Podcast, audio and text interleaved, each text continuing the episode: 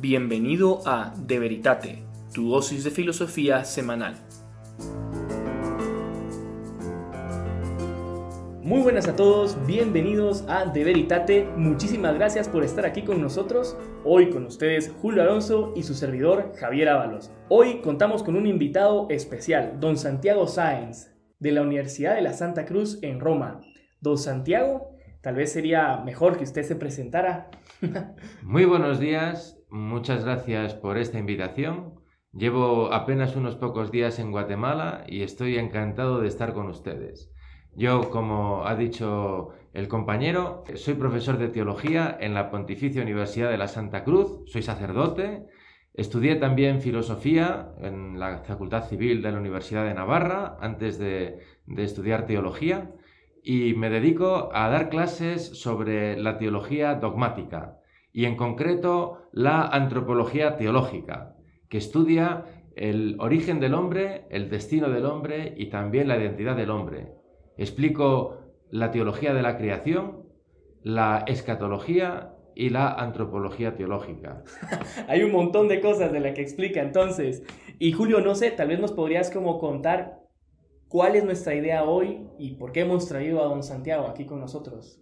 Pues lo que tú me habías dicho, Javier, es que don Santiago se especializaba en la teología de la creación y en concreto en Santo Tomás, entonces queríamos hablar de eso, pero la cuestión de la antropología teológica es algo que me interesa profundamente, entonces tal vez lo podríamos tocar un poco, no sé, pero Julio rompiendo. Por, por seguir un orden cronológico, ¿no? Tiene sentido empezar con la creación. Probablemente conozcan ustedes la figura del intelectual inglés Chesterton, Gilbert K. Chesterton. El hombre que fue jueves y otros relatos muy interesantes. Un libro un poco extraño. Un libro un poco extraño. Pero yo no vengo a hablar aquí del hombre que fue jueves, sino de que, del hecho de que Chesterton escribió también biografías de santos y concretamente escribió dos que forman una especie de díptico, una sobre San Francisco de Asís y otra sobre Santo Tomás de Aquino, que por cierto son como dos figuras de un Belén o presepe, no sé cómo lo llaman ustedes acá, porque San Francisco decía de sí mismo que era un burro, ¿no? Una mula, El, asno de Dios. Y entonces, ¿quién acompañaba a Jesús en el, pesebre, en el pesebre? Un asno. Pero también a Santo Tomás, ¿cómo lo llamaban? El buey. El buey mudo, porque, porque no hablaba. Y entonces San Alberto Magno les decía a sus eh, hermanos, pues verán ustedes que cuando este buey hable, el mundo tronará. Y efectivamente, Tomás de Aquino, como bien ustedes saben, habló y tronó el mundo con su pensamiento. Pues Chesterton, en ese libro, hace una propuesta, una propuesta que después muchos eh, especialistas de Santo Tomás aceptaron como algo muy adecuado. ¿En qué consiste esa propuesta? Pues Chesterton dice, bueno, hay santos de la Iglesia Católica a los que se les ha llamado con un apellido, por así decir. Por ejemplo, Santa Teresa de Jesús, San Juan de la Cruz, con apellidos un poco eh, significativos y muy, muy responsables, porque es hablar de la cruz, hablar de, de Jesús. Y entonces decía, si a Santo Tomás hubiera que ponerle un apellido, un sobrenombre, un apelativo, pienso que el más adecuado es llamarle Tomás de Dios Creador. ¿Por qué decía esto Chesterton? Porque se daba cuenta, y así lo transmitía en este librito, que les aconsejo a todos ustedes porque es una delicia y de muy fácil lectura y que es muy profundo, dice, realmente el tema de la creación es el eje del pensamiento de Santo Tomás, porque de alguna manera une su pensamiento filosófico, porque como bien ustedes saben, se puede llegar por la razón al Dios creador, con el pensamiento teológico, que parte precisamente la Biblia cómo empieza. En principio creó Dios. ¿Cómo empieza la profesión de fe? Creo en Dios Padre, creador del cielo y de la tierra. La creación es el punto de unión entre la fe y la razón. Y por eso es un punto excelente del pensamiento de Tomás de Aquino. Ahorita que menciona eso, perdón que interrumpa, me llama la atención porque si Santo Tomás entonces la creación es el punto de unión entre la razón y fe, tiene también lógica que Santo Tomás se le considere como el pensador que por excelencia ha logrado compaginar precisamente la razón con la fe. Exacto, exacto. Hemos llegado inmediatamente al punto central de toda la cuestión. se trata precisamente de eso. Se trata de que ya en, en el periodo patrístico hubo un intento de hablar al mundo, de evangelizar el mundo y por lo tanto usar las categorías que usaba la filosofía, la filosofía griega. Por ejemplo, la palabra logos, que ustedes ven en el Evangelio de San Juan, es una palabra que estaba presente en el mundo griego, y como esa muchas otras. San Agustín fue un gran representante de un inicio de síntesis entre la fe y la razón. Con Platón, con el trabajo que hizo con Platón. Exactamente. Agustín va sobre todo a utilizar la filosofía de los platónicos en los que él reconoce a Dios de alguna manera, con una lectura, digamos, demasiado amigable sí, respecto del platonismo. Tiene que purificarlo un poco. Exactamente. Pues bien, Tomás de Aquino va a hacer lo mismo en el siglo XIII con la otra gran figura que va a ser redescubierta en el periodo medieval, que como ustedes saben es Aristóteles. Y por así decir, Chesterton dice una cosa muy divertida en este libro, que otros han citado, que es que una vez que resucitó Cristo, con lo que aquello significa de valoración del mundo material, no había más remedio que resucitar también a Aristóteles. Y eso es precisamente la tarea que cumple, junto con otros grandes maestros medievales, Tomás de Aquino. Y ahorita, perdón que tal vez Julio vos después queréis agregar algo, pero me llamaba la atención porque dice, eh, según lo que nos está contando Padre, Santo Tomás para Chesterton debería de ser conocido como Santo Tomás del Dios Creador, por la importancia que tiene la creación, ¿verdad? En Santo Tomás. Y eso me hace pensar que leyendo ahorita un, un libro de, no sé si esa es la manera correcta de pronunciarlo, de Tiné Gilson, de El ser y los filósofos, ¿verdad? Él como que Gilson es famoso precisamente porque muchos lo consideran como el que redescubrió la importancia del acto de ser en Santo Tomás. Y precisamente la importancia del acto de ser pienso que es hasta cierto punto lo de Santo Tomás, Dios creador. O sea, no sé si me entiende la pregunta. La pregunta tiene todo el sentido del mundo, porque efectivamente hemos llegado al corazón de la metafísica de Tomás de Aquino. La metafísica de Tomás es una metafísica de la creación, y precisamente porque él intenta unir lo bueno de Aristóteles y de Platón, gracias a la revelación de la metafísica de la creación, has nombrado Etienne Gilson. Él habla mucho de la metafísica del éxodo, yo soy el que soy, la revelación de Dios a Moisés, Éxodo 3, 14. Eh, Precisamente ahí esa revelación de Dios como el ser es fundamental. Y cuando Tomás de Aquino hace su reflexión, él va a intentar poner de acuerdo esa participación en el ser propia del pensamiento platónico, que hablaba de las ideas de las que este mundo material eran un pálido reflejo, junto con otra categoría fundamental de Aristóteles que es la causalidad. Es decir, que Dios es trascendente y es, las criaturas son efecto de su acción creadora. Bien, pues poniendo juntas la participación platónica y la causalidad aristotélica, Tomás de Aquino llegará a esa noción del actus essendi, del acto de ser, porque la creación es precisamente donación de ser, participación en el ser, tener el ser sin ser el ser, porque Dios es el ser ipsum esse subsistens, el ser con mayúscula, y las criaturas tienen el ser por participación, tienen el actus essendi recibido en una esencia. Y es precisamente eso lo que hace posible la distinción real, que es uno de los puntos culminantes de la metafísica de Tomás, es decir, que el ser y la esencia se distinguen.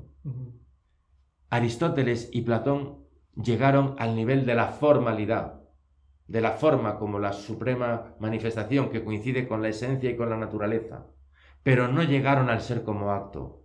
Tomás de Aquino llega al ser como acto precisamente porque tiene una fe en la creación que le viene de la Biblia y que no se opone, sino que estimula la razón abriéndole esa nueva perspectiva que es considerar el ser como acto. Claro, porque también es, esto de considerar el ser como acto, es entendible que Santo Tomás haya como rompido un paradigma, por así decirlo, al introducir la noción del ser como acto, porque según tengo entendido, los principales comentadores contemporáneos a Santo Tomás o posteriores a Santo Tomás, precisamente ellos no lograron captar de manera tan profunda la importancia del ser como acto y derivaron el tomismo en un esencialismo regresando, por así decirlo, a Aristóteles y a Platón, como que no lograron captar la originalidad del ser como acto en Santo Tomás. Estás tocando un tema crucial, un tema muy importante y, que yo también he, tenido ocasión de estudiar cuando hice la tesis doctoral en filosofía en la Facultad de Pamplona.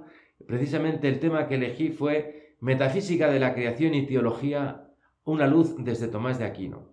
¿Por qué? Porque efectivamente eh, tienes toda la razón cuando afirmas que posteriormente se diluyó este descubrimiento del acto de ser tomista, que lleva consigo también un equilibrio entre fe y razón y entre muchas otras dimensiones del pensamiento humano. Y, ese equilibrio era el equilibrio entre la esencia y la existencia. Claro. Entonces, con posterioridad vamos a asistir en la historia de la filosofía, sea a una exaltación de la esencia, y tenemos filosofías esencialistas que son el racionalismo, por ejemplo, y también incluso el empirismo, aunque si bien el empirismo es el que va a dar lugar al extremo contrario del existencialismo posterior, que es una exaltación de la existencia sobre la esencia. Y entonces se pierde ese equilibrio y entonces en algunos casos, por ejemplo en Kant, ustedes recordarán cómo él dice que 100 táleros reales y 100 táleros pensados, los táleros eran la moneda, si quieren ustedes pongan euros, 100 euros pensados y 100 euros reales siguen siendo los mismos 100 euros. Y a, todo eso todos le diríamos, sí, pero yo prefiero los 100 euros en mi bolsillo y no en mi cabeza. ¿eh? ¿Por qué? Porque efectivamente ahí la existencia es un predicado de la esencia en la filosofía de Kant. Ahí se ha perdido la especificidad de la existencia.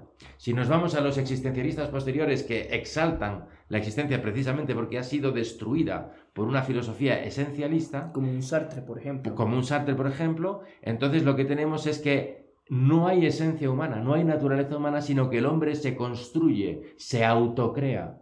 Y entonces, el ven podría entrar como una especie de existencialismo. Por supuesto porque precisamente es un poco el materialismo, el materialismo dialéctico, al decir que todo es material, hasta cierto punto creo que implícitamente están negando la esencia, la existencia de una esencia. Exactamente. Tenemos aquí una, una manera de descubrir el equilibrio del pensamiento de Santo Tomás viendo los devaneos de la filosofía posterior que, en mi opinión, se deben todos al influjo del nominalismo. Un nominalismo que fue cada vez más más extremo y que fue cada vez más dividiendo a Dios de la criatura. Tal vez nos pueda aclarar qué es el nominalismo para los que no saben qué es el nominalismo. Pues el nominalismo, en mi opinión, es muy importante para entender la filosofía que se produce en Europa y en el mundo occidental a partir del siglo XV y XVI. Porque el nominalismo fundamentalmente consiste en una exaltación de la omnipotencia del Dios creador. De manera tal que las criaturas no son nada sin el Creador, dependen absolutamente del Creador y por lo tanto las criaturas son puros nombres. No hay una sustancialidad propia de la criatura. No hay como algo intrínseco a la cosa que le hace ser lo que es, exacto. sino que es solo el Creador el que dice, ahorita quiero que esto sea así, pero es, solo hay una causa extrínseca, no hay algo adentro de eso. Exactamente, todo depende única y exclusivamente de la voluntad arbitraria del Creador. De manera que si Dios quisiera se suele poner este ejemplo cuando se habla no del nominalismo de Occam, sino ya del nominalismo más tardío de algunos de los epígonos, que ya es un pensamiento demasiado enrevesado. Esa famosa frase, si Dios mandara robar, robar sería bueno.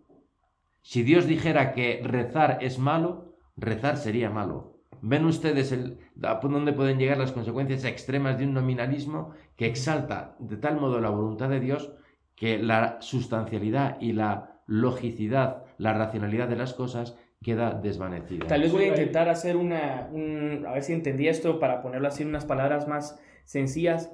Eh, el, nominalismo, el nominalismo lo que está negando es que hay como una estructura interna a la cosa. Voy a poner un ejemplo, una pelota de fútbol. Entonces, un nominalismo lo que te diría es que la pelota de fútbol no tiene ninguna estructura interna, molecular, en sus átomos, ninguna causa interna que la haga ser una pelota de fútbol. Simplemente es la voluntad de Dios que dijo que eso sea pelota y ya está. Y no hay nada adentro que, por así decirlo, iniera en la cosa que la haga ser pelota.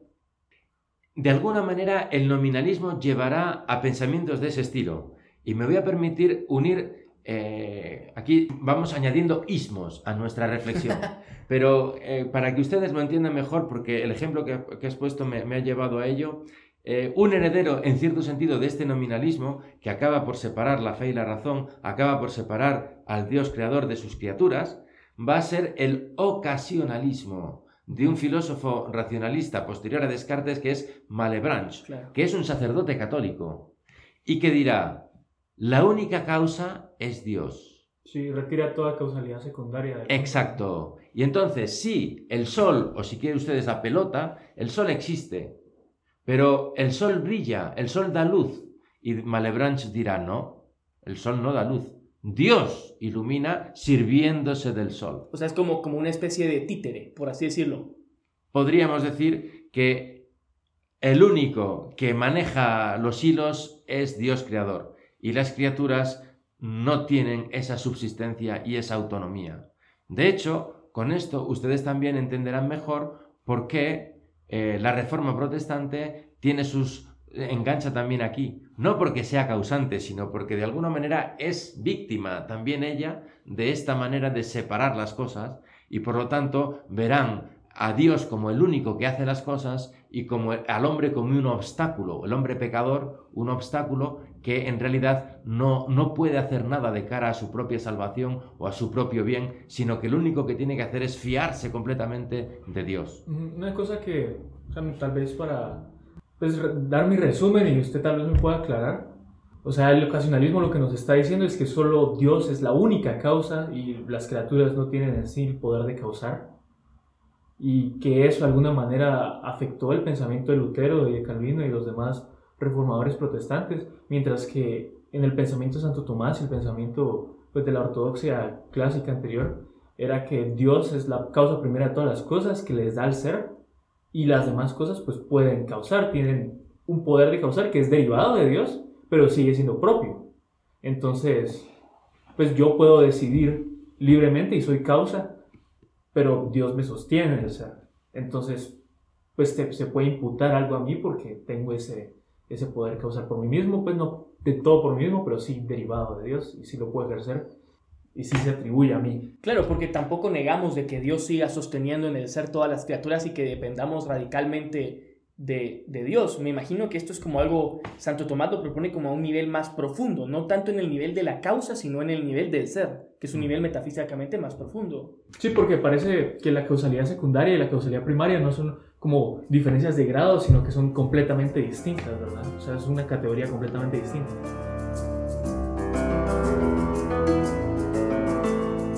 Acaban de tocar otra de las distinciones fundamentales que nos ayudan a proseguir en la reflexión, porque como muy bien han dicho, precisamente esa visión equilibrada de la creación de Tomás de Aquino le permite distinguir la causalidad divina, que es la causalidad creadora, y la causalidad de los entes creados. Son completamente distintas. Una está en el ámbito trascendental de la donación del ser y las otras están en el ámbito predicamental de la variación en el mundo creado. Y precisamente por eso no hay ninguna contraposición entre causa primera y causas segundas.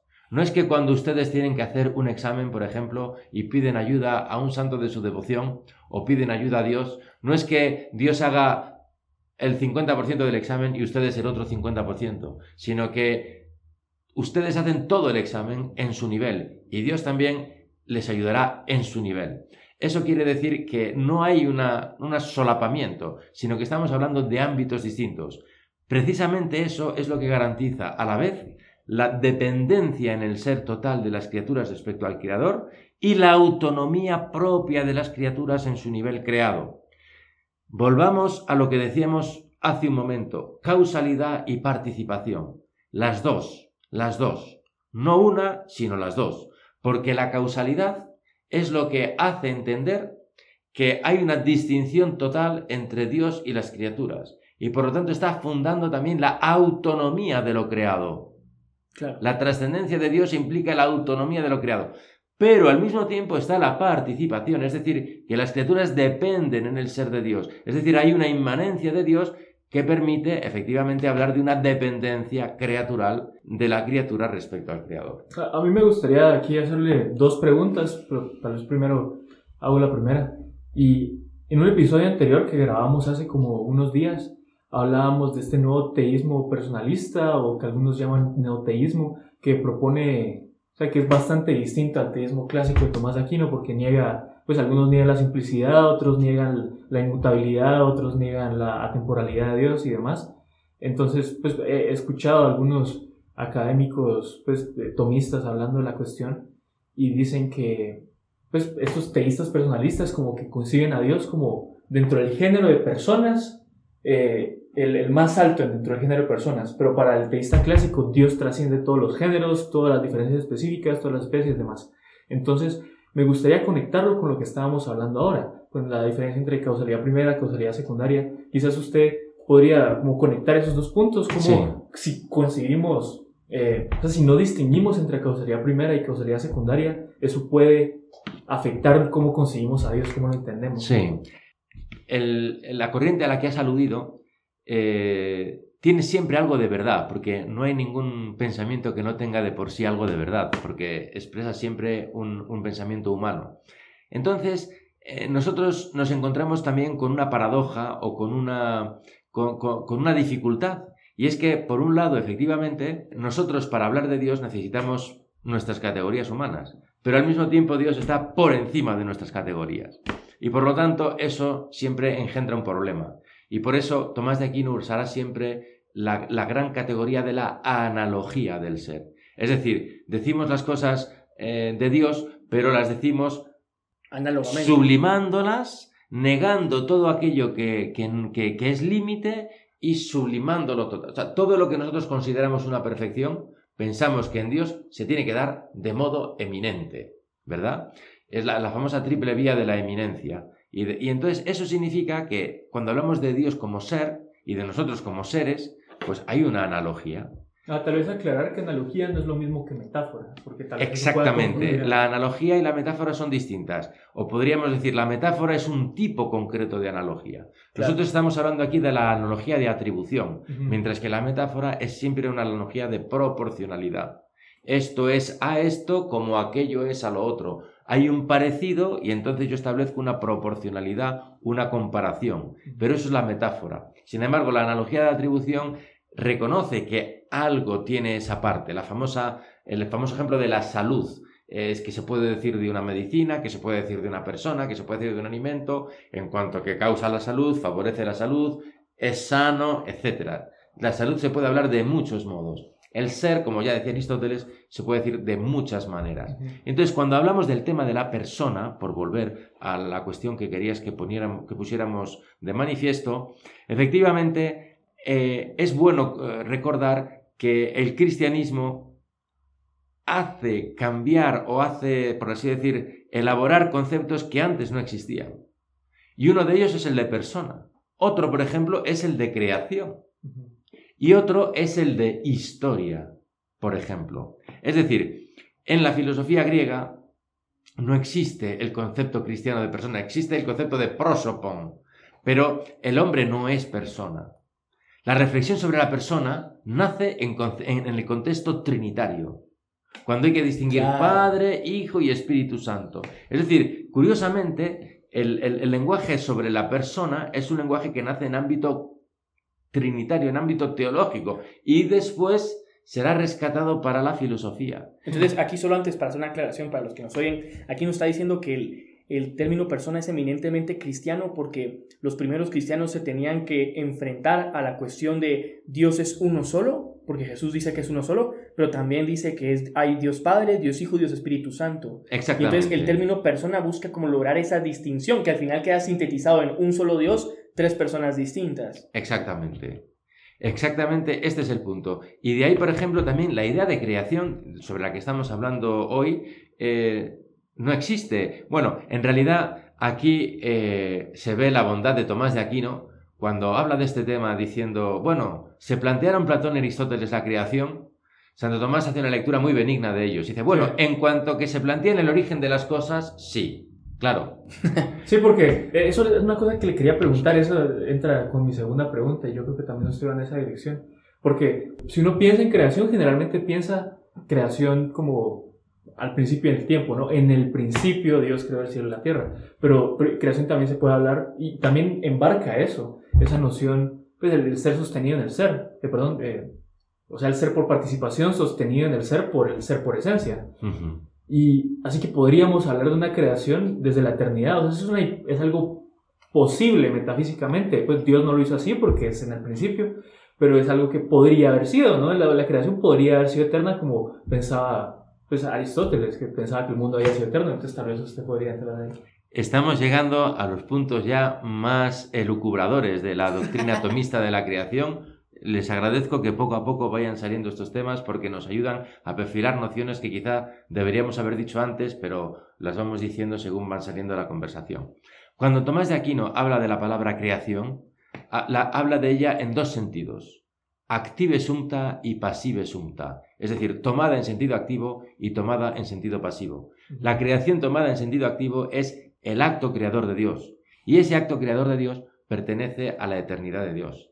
Ahora bien, la creación, dice Tomás de Aquino, es también algo tomado pasivamente, es decir, el efecto de esa acción de Dios. Y el efecto de esa acción de Dios es la dependencia de la criatura respecto del creador que es siempre temporal. Sí, o sea, para ver si lo entendimos o si lo entiendo, lo que Santo Tomás nos está diciendo es, cuando Dios creó, como Dios es eterno, Él solo hace un acto, porque es que Él creó. Un acto simplísimo. un acto simplísimo, y ya está, por así decirlo, on. Pero para nosotros que somos criaturas limitadas, el existir, el vernos en la existencia, eso es parte del acto creador hecho por Dios en la eternidad. No es, que, no es como entendía Descartes de Dios pone en marcha el reloj, la máquina, y, después se lava las manos y se lo deja corriendo, sino que Dios te está sosteniendo en el ser. Están ustedes tocando un tema muy parecido al que hemos tocado antes, pero lo estamos tocando desde otra óptica. Tienen ustedes toda la razón. Cuando Tomás de Aquino habla de la creación, dirá que necesariamente implica la conservación en el ser de lo creado precisamente porque el acto creador de Dios es eterno, y por lo tanto la conservación en el ser no es otra cosa sino el mismo acto creador en cuanto que nosotros vemos que se prolonga en el tiempo, pero es un único acto creador. Claro, cuando Descartes, después de todas estas divisiones que hemos, a las que hemos aludido, porque está en medio del nominalismo, quiere demostrar la existencia de Dios, la prueba de Descartes es la prueba por la conservación en el ser. Pero entonces él dice, precisamente para que las cosas existan ahora, necesitan la misma fuerza creadora que necesitaban para existir hace un minuto o hace un segundo. Es decir, él tiene una concepción muy particular del tiempo como infinitos instantes, de manera tal que para que la creación siga existiendo se necesita el mismo infinito poder creador que se necesitó para ponerla en funcionamiento. De manera que lo que hay son infinitos actos creadores que precisamente porque la criatura es absolutamente contingente, lo que decían los nominalistas, el contingentismo radical de los nominalistas, entonces, por así decir, Dios tiene que estar constantemente insuflando ser en las criaturas porque las criaturas de por sí tienden a la nada porque para que se mantengan en el ser se necesita el mismo poder creador. Claro, como alguien que estuviera una fogata que se está apagando y que alguien tiene que estar todo el tiempo ventilando. Exactamente. Parece, parece que él falla en distinguir entre la distinción que usted hizo en un momento de la creación vista desde el punto de vista pasivo y entre el punto de vista activo. Él solo lo mira desde el punto de vista pasivo, como desde el paciente. El paciente pues constantemente tiene que ser sostenido el ser, pero desde el punto de vista de la gente es un acto es la diversa comprensión de lo que también se ha dado en llamar la creatio continua, que es una terminología que aparece sobre todo a partir de la filosofía moderna racionalista, es decir, la continuación de la creación como infinitos actos creadores de Dios, dada la contingencia radical. En realidad, Tomás de Aquino habla también de una creatio continua, pero con un sentido totalmente distinto, es decir, es un único acto creador, y nosotros lo que vemos es que las criaturas mm, se mantienen, es decir, la prolongación del único acto creador en la historia. Eso es la conservación de las cosas. Y es que con eso, eso, perdón, creo que tiene mucho que ver con la simplicidad divina de lo que habíamos hablado antes. Por supuesto. Precisamente estamos sacando a Dios del tiempo. Es un Dios que está fuera del tiempo y que por eso un acto creador es lo que ya hace, por así decirlo. La Pero un momento, porque aquí la sutilidad del pensamiento de Tomás nos vuelve a venir en ayuda. Porque ustedes han mencionado hace un segundo esta posibilidad de que el mundo fuera creado desde, desde la eternidad, por así decir. Es un tema que a Tomás de Aquino le va a causar peleas, con nada menos que con San Buenaventura, que era amigo suyo, maestro general de los franciscanos. Escribirá ese opúsculo de Eternitate Mundi contra murmurantes. Entonces la posición de Tomás de Aquino se mantiene igual durante su carrera y no renunciará a ella. Y su posición es la siguiente. La creación pasiva, es decir, la, criatura, la vida de la criatura, tiene una dimensión racional. en cuanto que es dependencia del ser. La criatura que tiene el ser, pero que no es el ser, y por lo tanto depende del ser para ser. Esa es la dependencia criatural y eso es la creación en sentido pasivo. Ahora bien, esto es independiente del tiempo. Claro, es que eso es lo que me encanta. Esto es independiente del tiempo. Pero atención, atención, porque esta es precisamente la dimensión racional del misterio de la creación. Ahora bien, Tomás de Aquino es cristiano. Tomás de Aquino lee la Biblia. Y la Biblia dice, en el principio Dios creó. Y entonces Tomás de Aquino dirá, el ex nihilo del que no hemos hablado, pero lo hemos estado suponiendo constantemente. Dios crea de la nada, es decir, no hay nada. Dios da el ser, da totalmente el ser a las cosas. Ese ex nihilo se puede entender en dos sentidos. En un sentido esencial y de ser, como que Dios da todo, pero también en un sentido temporal, es decir, como que antes no había nada y ahora hay algo. Lo que ¿qué es la nada? Esto sería una pregunta ya también demasiado fuerte. Pero no es la creación no es un movimiento de la nada al ser, no es un movimiento del punto A igual nada al punto B igual ser.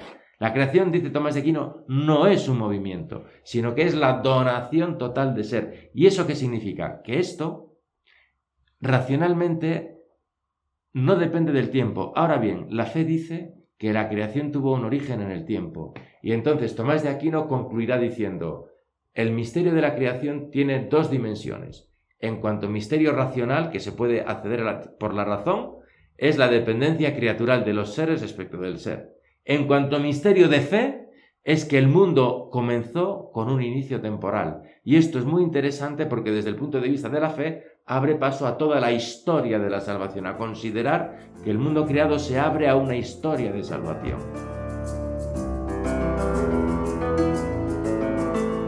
No es irracional pensar que el mundo pueda ser eterno, teniendo en cuenta que en ningún caso será la eternidad de Dios, porque el mundo, aunque existiera desde siempre, existiría como dependiente del Creador. Claro, y es que eso es lo que a veces no entienden, porque a, nosotros ahorita nos hemos puesto un poco en diálogo más con, con ateos para intentar como abrir nuestro público objetivo, y parte de lo que hemos notado es que muchas veces hay una asociación de eternidad, se entiende como existir en el tiempo para siempre. Pero, pero Dios no está en el tiempo. Precisamente eh, existir en el tiempo para siempre, eso no se le puede aplicar a Dios porque Dios está afuera del tiempo. Es que el tiempo es creado por Dios. Exacto. Y esto lo dijo San Agustín. Y esto es fundamental entenderlo, porque nosotros no podemos hablar sino con categorías temporales. En esto un poco de razón también tenía Kant. ¿eh? Todo, lo que, todo lo que pensamos lo pensamos con categorías espaciotemporales, que son las formas a priori de la sensibilidad. Pero al mismo tiempo, lo que nos dice la fe cristiana y lo que nos dice también la metafísica de Santo Tomás es que eternidad y tiempo no se contraponen. No, no son dos líneas que no tengan nada que ver, sino que de alguna manera la eternidad abraza el tiempo, porque la eternidad ha creado el tiempo. Cuando Boecio definió la eternidad, y ustedes se acordarán, eh, utiliza una expresión que es muy curiosa. Dice que es la perfección total y simultánea de una vida interminable. Es decir, nosotros pensamos siempre con las categorías de pasado, presente y futuro. No podemos conseguir... no, podemos, no podemos pensar de otra manera. Y por lo tanto, para nosotros, la eternidad la, tendemos a, considerar como un presente, como un eterno presente. Pero fíjense ustedes nuestra, nuestra limitación. El presente para nosotros es lo más fugaz, porque mientras hablo, lo que era futuro se está convirtiendo en pasado y lo que era presente dura muy poco. Es decir, el presente que es el momento y el momento es lo más fugaz que hay. Pues bien, la eternidad de alguna manera sería ese momento, ese momento presente siempre presente, siempre presente. Claro, esto para nosotros es sencillamente inconcebible. Yo a veces no sé si esto es una manera correcta de pensarlo. Yo lo pienso como está la línea de tiempo y uno podría pensar que entonces Dios debería estar como acostado en toda la línea de tiempo. Yo sé que es un ejemplo poco absurdo, ¿verdad? Podría estar acostado, pero no, Dios está afuera, viéndola desde fuera, como sosteniendo esa línea de tiempo. Pero está también dentro. Está también dentro porque Dios es más íntimo a las cosas que las cosas mismas, como decía San Agustín, y al mismo tiempo es tan más superior a las cosas que la parte más superior de la cosa misma. Claro, que eso también se ve por nuevamente el camino de la causalidad y el camino de la participación. Por el camino de la participación Dios está en el ser radical de las cosas, pero por el de la causalidad Dios es totalmente trascendente. Porque el problema es que antes, y esto creo que sigue uniendo lo que hemos hablado, parte también del problema que degenera a que caiga en un nominalismo es que por hablar de Dios solamente como fuerza causal, se estaba poniendo en duda la trascendencia de Dios porque se veía como una sucesión de causas necesarias y más bien lo que se ponía en duda era la libertad de Dios a la hora de crear. Pero precisamente Santo Tomás logra el equilibrio porque te dice, Dios crea libremente, causalmente, es totalmente trascendente a la creación, pero además es súper íntima a la creación porque le está dando el ser. Acabas de decir algo que es fundamental y que teníamos que haber dicho ya, y gracias que lo has dicho. Es fundamental decir que para Tomás de Aquino Dios crea libremente que Dios no tiene ninguna necesidad de crear. Dios es en sí mismo ya la felicidad, la beatitud perfecta. Él no necesita de la criatura. Y precisamente aquí entra en juego una distinción que a veces no ha sido bien entendida, cuando dice Tomás que las criaturas tienen una relación real con Dios, pero que la relación de Dios con las criaturas es una relación de razón y no real. ¿Eso qué significa? Que Dios no, no nos esté cercano, como dice la fe cristiana, que habla de un Dios cercano. No, no es eso es sin más que hay una relación asimétrica. Es decir, las criaturas para existir necesitan de Dios. Dios para existir no necesita de las criaturas. Eso es lo que significa la asimetría de la relación. Y entonces les, pongo el ejemplo de Hegel. Porque claro, después de todo ese recorrido de filosofía moderna que vimos, eh, con toda esa mm, confusión, al final, ¿qué ocurre con Hegel? Pues que él lo que va a decir es que eh, Dios está tan implicado en la creación que al final el, finito y lo infinito se mezclan, y por lo tanto ya él va a definir la libertad como qué, como el perfecto conocimiento de la necesidad. Es decir, en Hegel ya no va a haber libertad divina, ya va a haber pura necesidad. Y por lo tanto, Dios necesita del mundo para ser sí mismo. Es el famoso tesis, antítesis, síntesis. Es el Dios que sale de sí que crea el mundo, pero que luego necesita que el mundo se reconcilie consigo mismo para volver a ser el mismo. Dios como que necesita crear el mundo para poder ser sí mismo. Nada más lejos, esto es una especie de secularización total de la economía cristiana de salvación, pero que proviene precisamente de no entender bien la libertad de Dios en la creación. Y yo también quisiera añadir algo ahorita que, comentaba esto. Si asumimos que entonces que Dios también es simple, ¿verdad? En Dios no puede haber cambio. ¿Cómo se salva la simplicidad divina con el acto creador? Porque el acto creador es, hay, es algo nuevo. El acto creador pone algo nuevo en la criatura, no en Dios. Claro. Claro, porque es una relación de razón. Evidentemente, claro. Evidentemente es una relación de razón. Yo tengo una pregunta. O sea, ¿cómo podemos argumentar que, que Descartes y los racionalistas están equivocados al decir que son infinitos actos de creación. ¿Cómo podemos defender esa asimetría entre la perspectiva de la gente y la perspectiva del paciente? ¿Cómo podemos decir que el acto creador es simple, único y perfecto, pero desde el punto de vista de la creación, pues estoy constantemente siendo sostenido el ser por momentos, pues por la línea del tiempo, ¿no? Porque, o sea, ¿cómo, cómo podemos defender eso? ¿Eso se puede defender desde la pura razón o tenemos que recurrir a la revelación para defender eso? Se puede mm, argumentar mm, de manera puramente racional, en el sentido de que lo que aquí está en juego son dos visiones diversas del ser. Y se trata simplemente de entender por qué Descartes llega a esa explicación y, cómo, de alguna manera, eh, esa explicación de Descartes lleva consigo también toda una serie de consecuencias que nos pueden llevar a la negación de la creación misma. Yo lo que sostengo es que precisamente después del nominalismo, eh, el concepto de creación se va a ir perdiendo, se va a ir difuminando y se va a ir empobreciendo.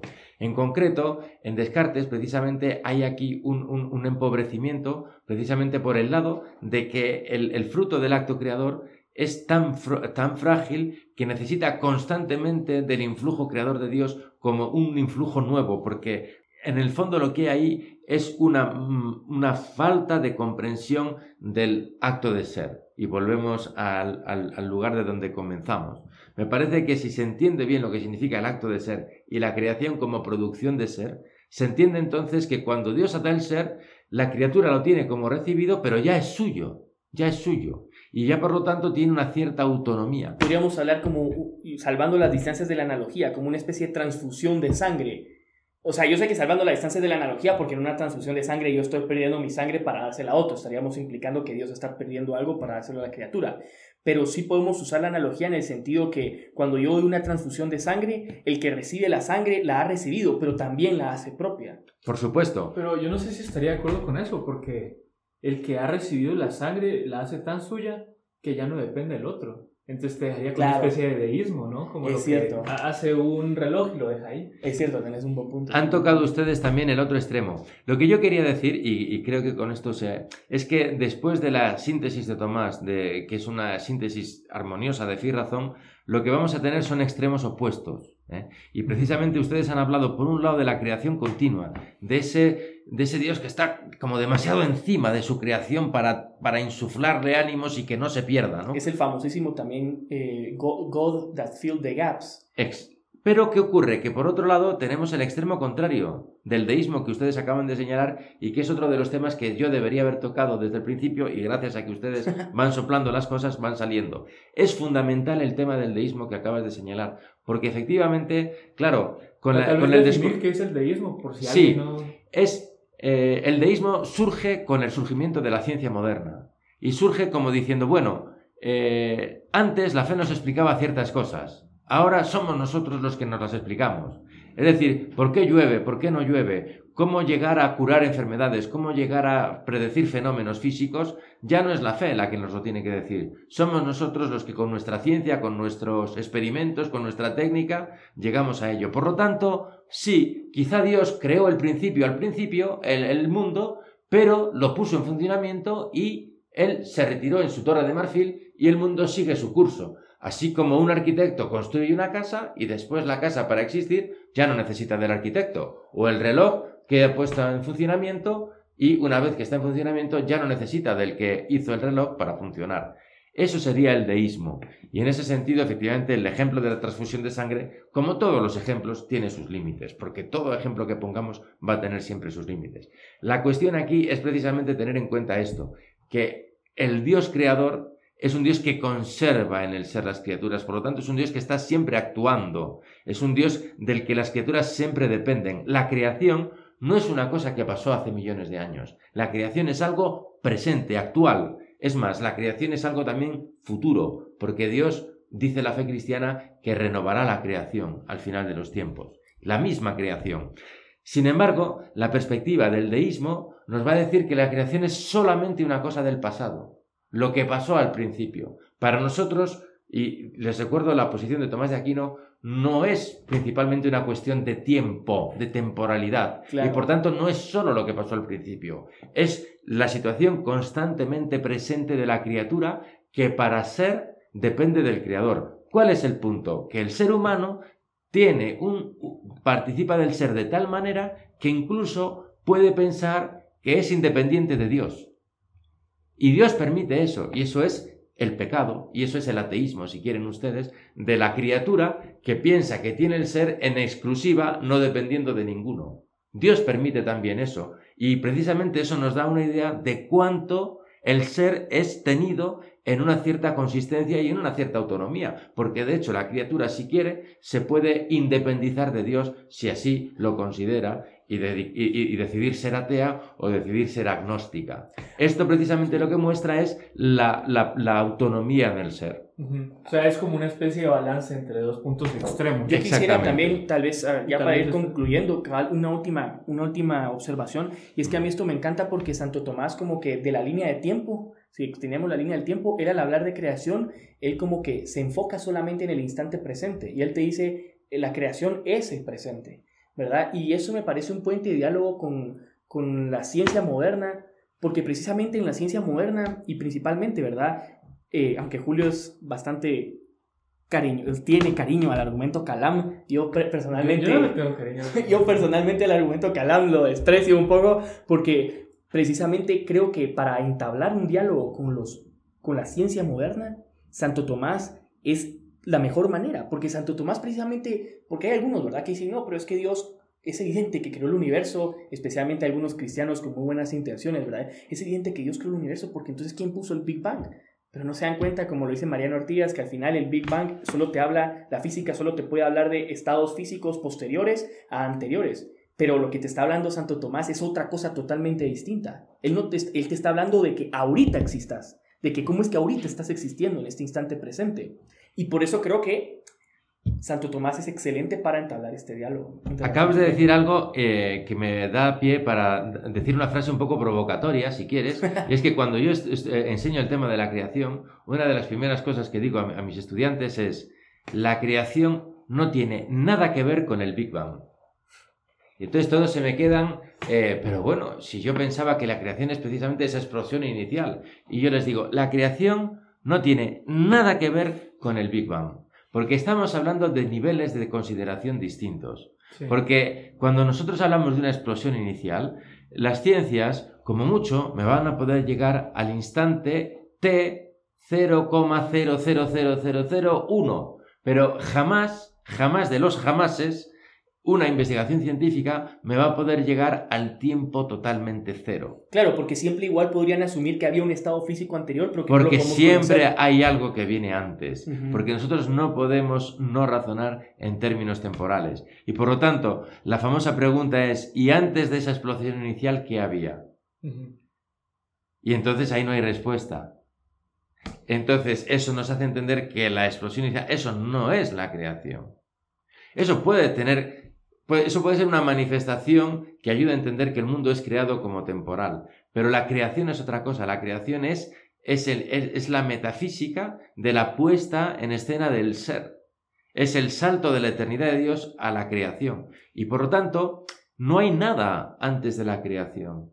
Porque la creación es el asentar el antes y el después. El tiempo es creado y por lo tanto no hay nada antes de la creación. Claro, porque es que si no hay nada antes del tiempo, para pensar de que hubiera algo antes del tiempo ya tendría que haber existido el tiempo para poder pensar. San Agustín ya en el siglo V se planteaba estas cuestiones y en el libro 13 de las Confesiones tiene unas reflexiones muy bonitas precisamente sobre esto. Sí, entonces ya... O pues eh, eso de preguntar qué hay antes del tiempo es como preguntar qué hay hacia el sur del polo sur. Sea, es algo que no tiene ningún sentido. Claro. Pero tal vez ya vamos terminando. Sí, entonces de verdad, don Santiago, muchísimas gracias por habernos acompañado. Ha sido un lujo, como decimos aquí en Guatemala, de episodio. Muchas gracias a todos por habernos escuchado. No olviden seguirnos en Instagram con arroba de.veritate. Escríbanos sus preguntas para que podamos interactuar con ustedes. Hasta la próxima. Muchas gracias.